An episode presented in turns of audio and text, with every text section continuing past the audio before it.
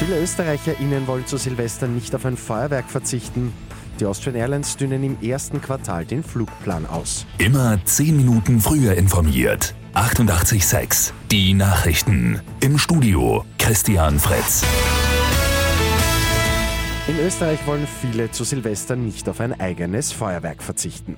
Einige Handelsketten haben die Produkte im Sinne des Umwelt- und Tierschutzes aus den Regalen entfernt. Dadurch dürfte heuer deutlich mehr direkt bei den heimischen Pyrotechnikern eingekauft werden.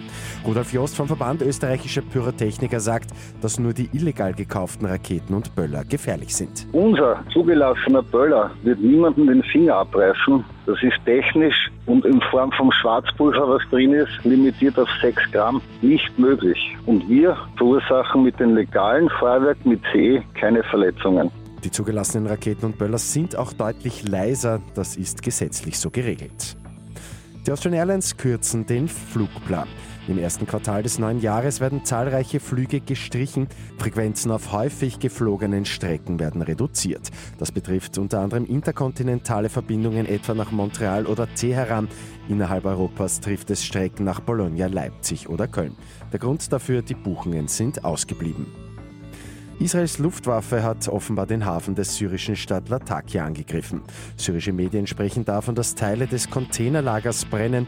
Latakia ist der wichtigste Handelshafen Syriens. Israel hat wiederholt iranische Ziele in Syrien und der alliierten Milizen angegriffen.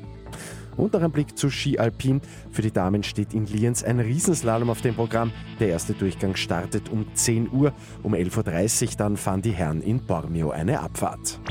Mit 886 immer 10 Minuten früher informiert. Weitere Infos jetzt auf Radio 886 AT.